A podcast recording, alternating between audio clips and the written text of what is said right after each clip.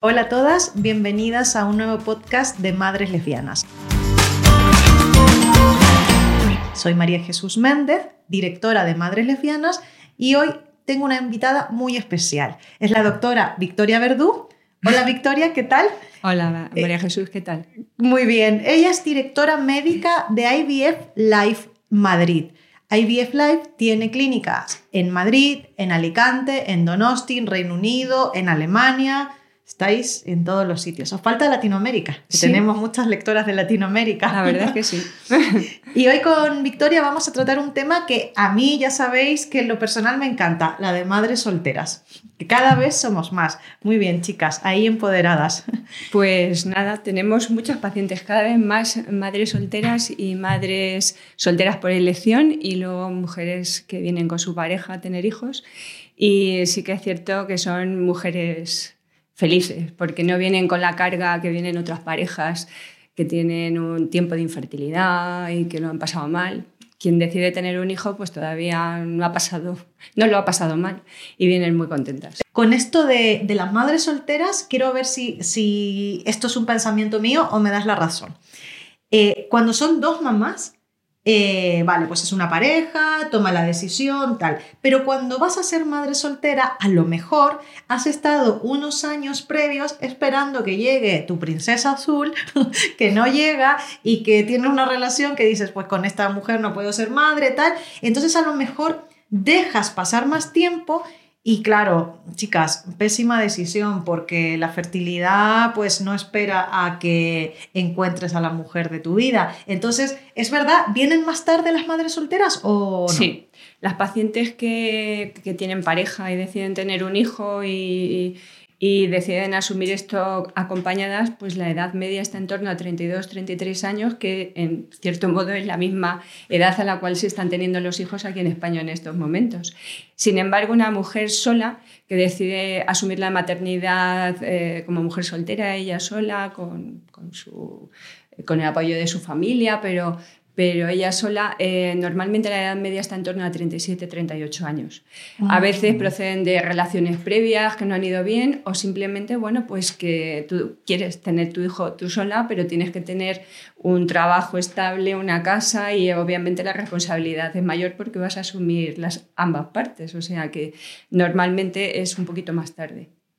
Y, cuando llega aquí una madre soltera, ¿cómo, ¿cómo son los pasos? O sea, primero hay como un diagnóstico de fertilidad eh, y también quiero preguntarte cuáles son los tratamientos que tenemos las mujeres lesbianas sin pareja para embarazarnos. Cuando una mujer sola, en pareja o no, decide tener un hijo, eh, obviamente ella de entrada no tiene ningún problema de esterilidad.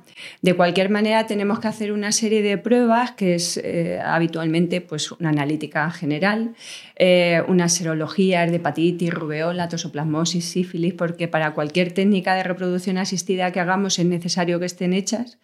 Y luego, en ocasiones, bueno, pues en función de su historia clínica, pedimos, en función de la edad, unas pruebas u otras. Cuando vamos a hacer una técnica que es la más sencilla y más fácil, que es hacer una inseminación artificial con semen de donante, pues en ocasiones pedimos una radiografía para ver si las trompas son permeables, porque a veces por alguna infección o alguna cirugía abdominal, pues esas trompas pueden haber quedado dañadas. Perdón, una radiografía no es ese examen uno que es súper doloroso, que no me acuerdo el nombre, que es un nombre muy extraño. Sí, se llama histerosalpingografía. Eso, ¿ves? No, no lo iba a retener. bueno, yo creo que a veces puede resultar molesto, doloroso, pero sí que es cierto que en estos momentos se realiza en manos de equipos que tienen una pericia muy importante. Y aparte existen otras técnicas, no solo con eh, radiología, eh, en la cual se introduce un contraste radiológico, sino con unas espumas eh, que, que, se introducen por el cuello del útero, dibujan el útero y las trompas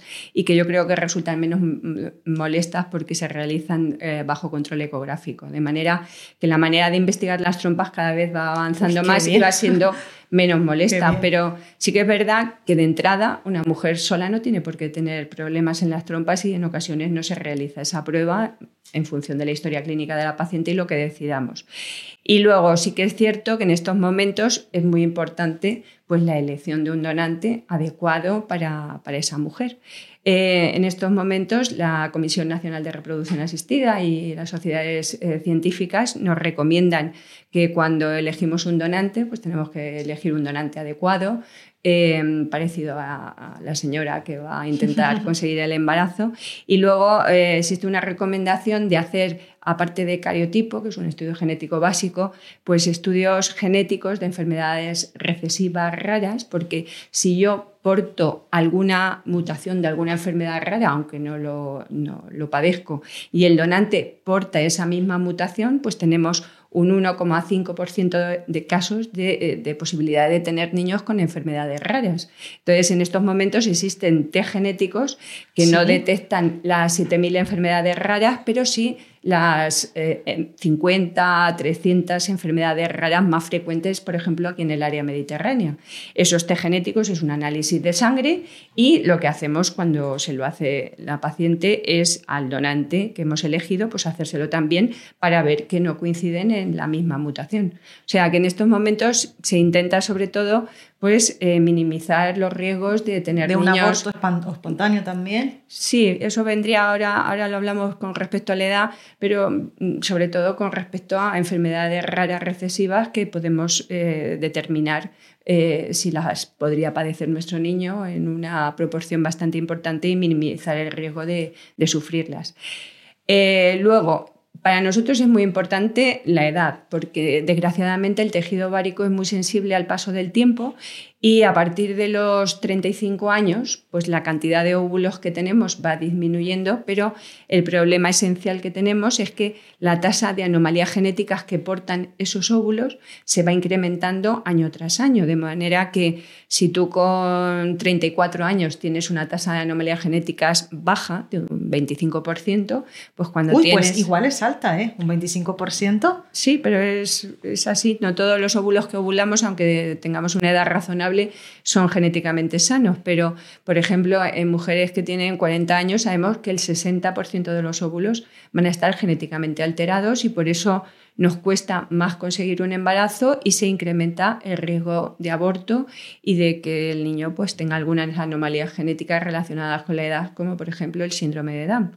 Entonces, cuando llega la paciente, hacemos ese estudio básico de analíticas, a veces histerosalpingografía, estudios genéticos, pero también vamos a elegir el tratamiento más adecuado en función de su reserva ovárica, de la cantidad de óvulos que tiene disponibles en los ovarios y en función de la edad materna. Entonces, por ejemplo, si tenemos una, tenemos una, calidad de óvulos eh, que es aceptable, o sea, aceptable que nuestra calidad y nuestra reserva está bien, lo que podemos hacer es una inseminación o una fecundación in vitro.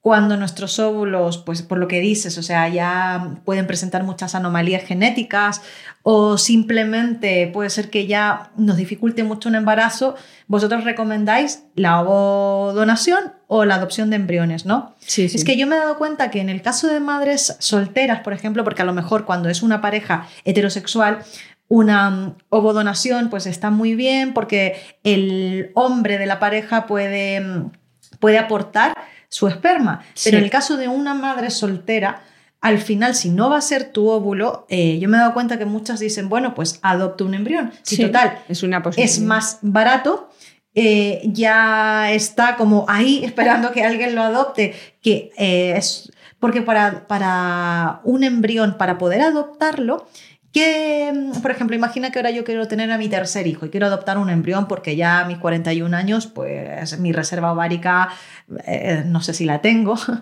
Em, entonces, ¿qué, ¿qué, se buscaría? O sea, que sea mi grupo sanguíneo, que se parezca físicamente a mí? ¿Cómo sería ese tema? Vamos a ver, los embriones eh, que pasan a adopción son embriones de parejas que han realizado tratamientos de reproducción asistida, en los cuales la historia clínica pues, está perfecta y la donante mujer tiene que tener menos de 35 años, porque la ley especifica que tanto donantes de óvulos como donantes de embriones, pues la, señora donante tiene que tener menos de 35 años, entre 18 a 35 años. Entonces, esos embriones ya existen, ya son pequeños individuos con sus características. Entonces, eh, esos embriones pueden ser adoptados igual que tú adoptas un hijo. Em, la clínica te va a facilitar ciertos rasgos de, los eh, donantes de esos embriones, de los padres donantes de esos embriones, así como el grupo sanguíneo y, la edad materna. Pero sí que es verdad que esos niños eh, no podemos seleccionar una donante lo más parecida a ti, de un grupo sanguíneo compatible y, un donante lo más parecido a ti, porque esos embriones ya, ya están hechitos, ya, ya existen, ya tienen entidad jurídica, de manera que cuando una mujer adopta o una pareja adopta un embrión, bueno, pues ellos son conocedores tanto de sus características como em, de los estudios genéticos que tienen previamente realizados y ellos son capaces de mm, dar el, visto bueno para adoptar ese embrión o no. Y por ejemplo, si tú adoptas un embrión, imagina que de un tratamiento sobraron tres, ¿vale? Sí. Eh, ¿Yo puedo adoptar esos tres embriones en caso de que yo quiera tener otro hijo o no? ¿O te dan uno?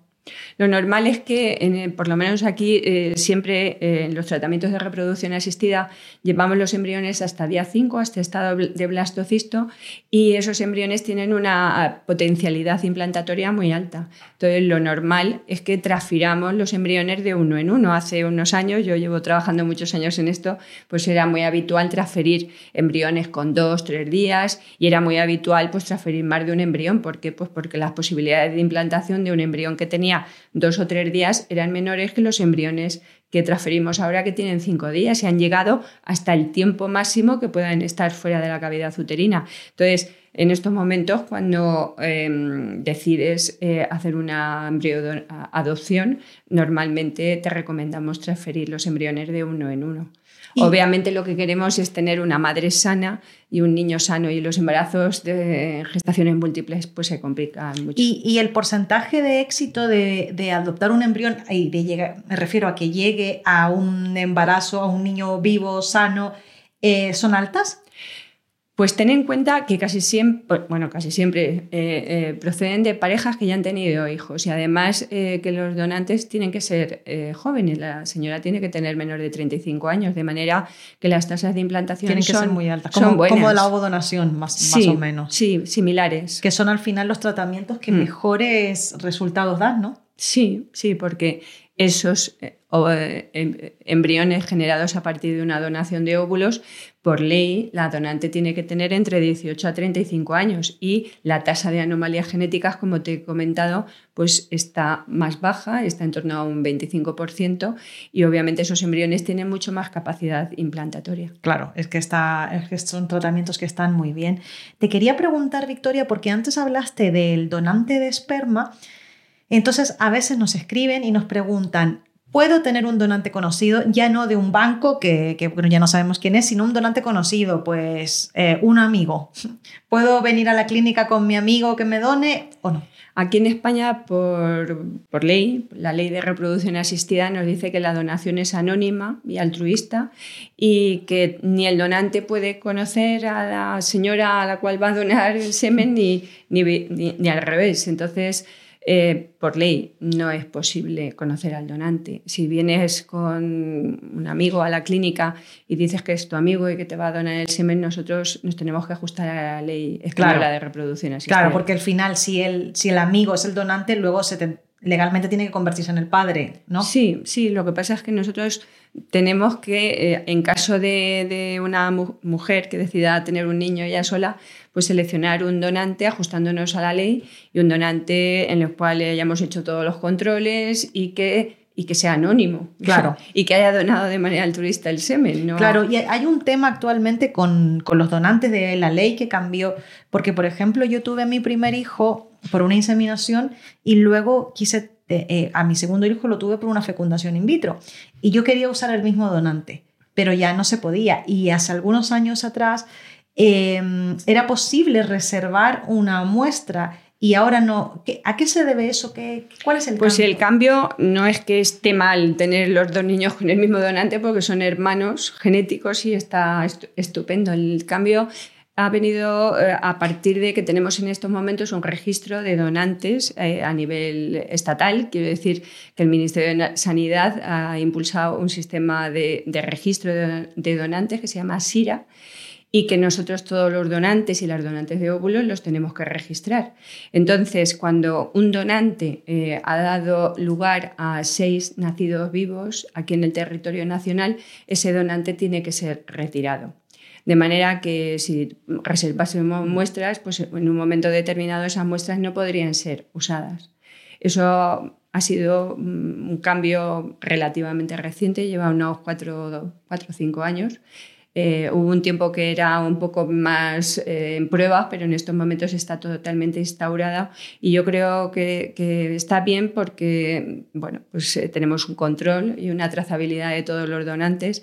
Y si hay algún problema genético o de alguna patología sobrevenida a un donante posterior, bueno, pues se comunica en este sistema y todos los centros de reproducción asistida, si van a acceder a, a esa información, pues la tienen yo creo que es seguridad eh, para los donantes y para las eh, mujeres y para las parejas que deciden tener un hijo mediante donación de gametos. Y en ese caso, entonces, a lo mejor es más recomendable acudir a un banco de semen internacional o no necesariamente. Pues nosotros es que tenemos que recurrir a bancos de semen que cumplan la legislación española. Quiero decir que hay donantes, eh, bancos de semen que, la cumplen y que puedes eh, pedir, sobre todo en casos de fenotipos muy especiales, porque aquí en España, pues obviamente tenemos un fenotipo y una forma de ser y de, parecer eh, eh, propia. Y hay gente bueno, pues que quiere acceder a tener un hijo y bueno, tiene un fenotipo, un aspecto especial y tenemos que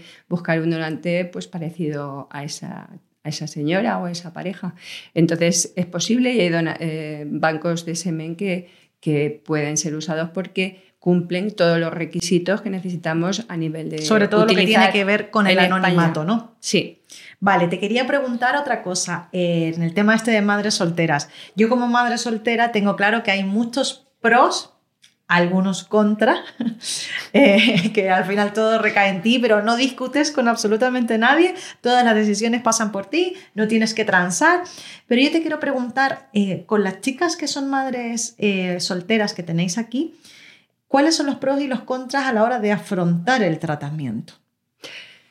Bueno, yo creo que cuando una mujer accede a, a, la clínica ya ha tomado una decisión, mm, es una decisión que no es de un día para otro, por eso muchas veces cuando tú estás sola, sola y decides tener un hijo, pues a lo mejor tienes una edad mayor pues porque has estado pues, esperando encontrar una pareja o una situación económica determinada eh, y una red de apoyos. Yo creo que es muy importante a la hora de tener un hijo, yo soy madre, yo también tengo dos hijos, los he tenido con mi pareja, pero sí que es cierto que yo creo que tener una familia que te apoye, una red de amigos que te apoye, eh, incluso estar en contacto con asociaciones de gente, yo conozco mucho pues, la asociación esta Masola, que es de madres solteras por elección, que bueno, pues eh, lo saben todo, lo saben todo lo, donde tienes que ir, si, si, eres una familia monoparental, cómo puedes conseguir determinada ayuda. Yo creo que eso te, hace sentirte más tranquila. Hace muchas cosas y la asociación tiene muchísimas madres eh, lesbianas solteras y, heterosexuales también. Mm. Y hay grupos de redes sociales donde hablamos nuestras claro, cosas. Claro, porque, no sé, es que a veces eh, tú mm, incluso cuando tienes pareja, eh, tienes hijos, eh, tu pareja, están los abuelos, eh, están la vecina y aún así necesitas una persona que te cuide los niños. Quiero decir que esto de los niños es complejo. Entonces yo creo que lo más importante a la hora de tener un hijo es tenerlo clarísimo que lo tienen, porque si no, no, te metes en esta aventura y, luego pues tener una red de, de, ayuda, de, yo tengo una de red, amor. Yo tengo, de amor. Yo tengo una red de exnovias, que son todas las tías que quieren mucho a mis hijos, les cuidan y les adoran y ellos a... Claro, pues son como tu familia. Sí, yo, entonces yo por ejemplo a la hora de realizarme mis tratamientos no necesité una pareja al lado, tal venía con mis amigas, tal, y con ellas compartía y con mi familia y al final, no sé, o sea, yo no la eché en falta, pero claro, creo que hay casos, o sea, porque creo que hay mujeres que a lo mejor han ideado su vida en plan, me voy a casar con mi futura esposa, tendremos hijos y a lo mejor hay que hacer un, duelo de que esa familia como te la has montado no, no va a ser así. Sí, pero cuando también tienes una pareja, a veces tú montas tu familia como pensabas que, que iba a ser y luego cambia, porque la vida cambia, cambia todos los días. Chicas. Pero los hijos no se acaban, los tienes para siempre. A, mí, como estamos hablando de madres solteras, lesbianas en este caso, que es, eh, son las lectoras de nuestra revista, hay algo que me gustaría que nos explicaras porque también es un consejo que yo doy a nuestras lectoras. Chicas, a ver, nosotras somos lesbianas, no nos vamos a embarazar eh, por accidente, porque eso no va a suceder. Entonces, si no nos vamos a embarazar así, mi consejo siempre es preserva tu fertilidad si, si crees que vas a ser mamá. Porque yo a lo mejor lo tuve claro siempre, siempre desde pequeña decía, voy a ser mamá, voy a ser mamá, yo quiero mucho tener hijos. Entonces, como no nos vamos a embarazar por accidente, entonces seamos madres solteras o en pareja, siempre vamos a necesitar nuestros óvulos y si son más jóvenes, mejor. Porque claro, eh, esperando la estabilidad, mm, nuestra fertilidad se queda atrás. Entonces yo te quería preguntar un poco sobre qué edad es recomendable eh, preservar la fertilidad y cómo es el proceso para hacerlo.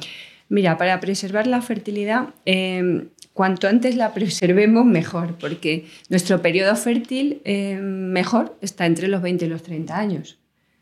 A partir de los 30 no es que la calidad ovocitaria mm, decrezca mucho, pero sí que es cierto que no es lo mismo que cuando tenemos 25 o 26 años, que es la edad media de nuestras donantes.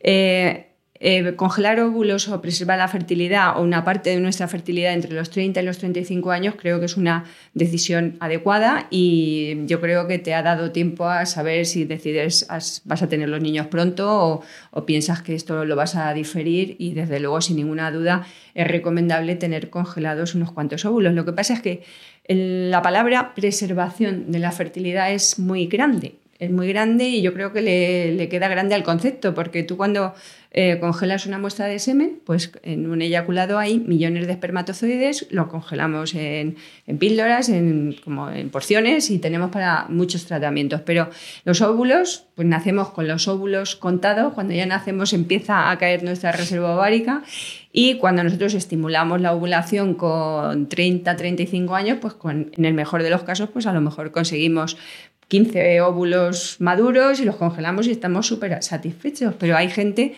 pues, que tiene una bajada en la reserva ovárica antes de tiempo, que tiene endometriosis, que fuma mucho, mil circunstancias que pueden hacer que tu reserva ovárica sea baja y en ocasiones, bueno, pues consigamos no muchos óvulos.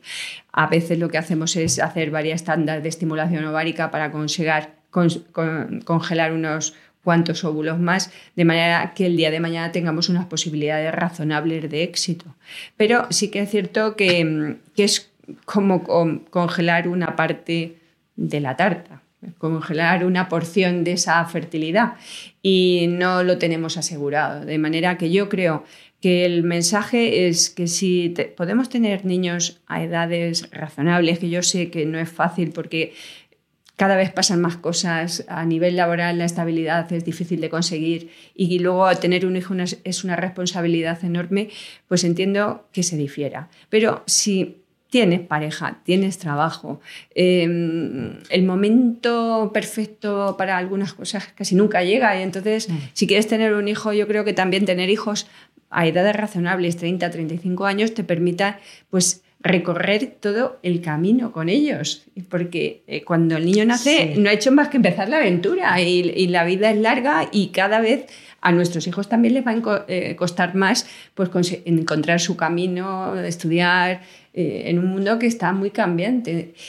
¿Qué no puede ser? Bueno, pues desde luego, si congelamos óvulos, eh, preservamos una parte de nuestra fertilidad para cuando tengamos 40, 45 años, que es cuando mucha gente decide tener hijos ahora, bueno, pues por lo menos eh, probablemente no tengamos que hacer uso de óvulos de una chica donante, joven, sin problemas de fertilidad, sino que nosotras haremos de nuestra propia autodonante, o sea, podremos eh, tener niños o intentarlo al menos con óvulos de cuando teníamos 32, 33 años que nos van a dar unas posibilidades bastante altas de conseguir tener un hijo. Y una pregunta, por ejemplo, una chica de 33 años congela sus óvulos y a los 40 eh, los quiere usar pero no embarazarse ella, sino que a lo mejor tiene una novia, su mujer. Eso es posible, ¿no? O bueno, tienen que estar casadas. Sí, sí, sí, sí, es posible. Dentro de los tratamientos que realizamos en parejas que están juntas y están casadas, podemos hacer el, llamado método ropa, que lo que hacemos es estimular la ovulación de, una de las, de las mujeres de la pareja se fertilizan los embriones con semen de donante y se transfieren a la otra, a la otra señora que es la que va a llevar a cabo el embarazo. Entonces, eh, si tú tienes óvulos congelados de cuando eras previsora y, no tenías pareja y tenías ahí esos ovocitos, bueno, pues se puede hacer el procedimiento igual que cuando hacemos una estimulación y fertilizamos. Y, al momento de descongelar se pierden, se pierden algunos, ¿no? Pues cuanto más joven y mejor calidad tengan los óvulos, pues más posibilidades tenemos que sobrevivan al proceso de congelación y descongelación. ¿Y no es posible congelar embriones? Sí. O sea, ¿y es más recomendable en vez de congelar óvulos, congelar embriones? Pues hombre, en ocasiones cuando vienen parejas o bueno, una mujer mm, lesbiana o una mujer soltera que decide que va a tener niños ella sola, pero en ese momento prefiere no transferírselos por la circunstancia que sea, es posible eh, congelar embriones. Digamos que los embriones cuando los fertilizamos y los llevamos hasta cinco días, pues eh, se convierten de un óvulo, que es una célula, que no es una célula nuestra, eh, sola, grande, llena de agua, que es muy delicada, se convierte en un embrión que tiene unas 200 células. De manera que la congelación y la descongelación de un embrión de 5 días, de un blastocisto, pues digamos que es más resistente. Em, y en ocasiones sí que realizamos la técnica de esa manera, pero sí que es verdad que cuando, sobre todo en parejas eh, heterosexuales, tú preservas tu fertilidad, pues no sabes quién será tu pareja futura y si el día de mañana necesitas eh, utilizar semen de donante lo vas a utilizar, pero lo lógico es que congelemos óvulos. Claro. Sí, yo creo que, Desde luego, que a nosotros nos eh, el, el, el, ovocito tiene, em, tiene muchas probabilidades de sobrevivir y sobre todo cuando tú tienes 30, 32 años, la tasa de supervivencia está en torno al 95-97%. Ah, pues es Pero claro, si vienes a congelar óvulos más tarde, pues baja esa tasa de supervivencia. Bueno, chicas, ya sabéis, a congelar y mejor embriones, que nosotras, pues eh, al final, si el donante de semen da igual que lo usemos a los 32 que a los 40 años. Muchas gracias, Victoria Verdú, directora médica de IVF Life en Madrid, por atendernos y aclararnos todas las dudas de las madres lesbianas solteras. Muy bien, gracias, María Jesús.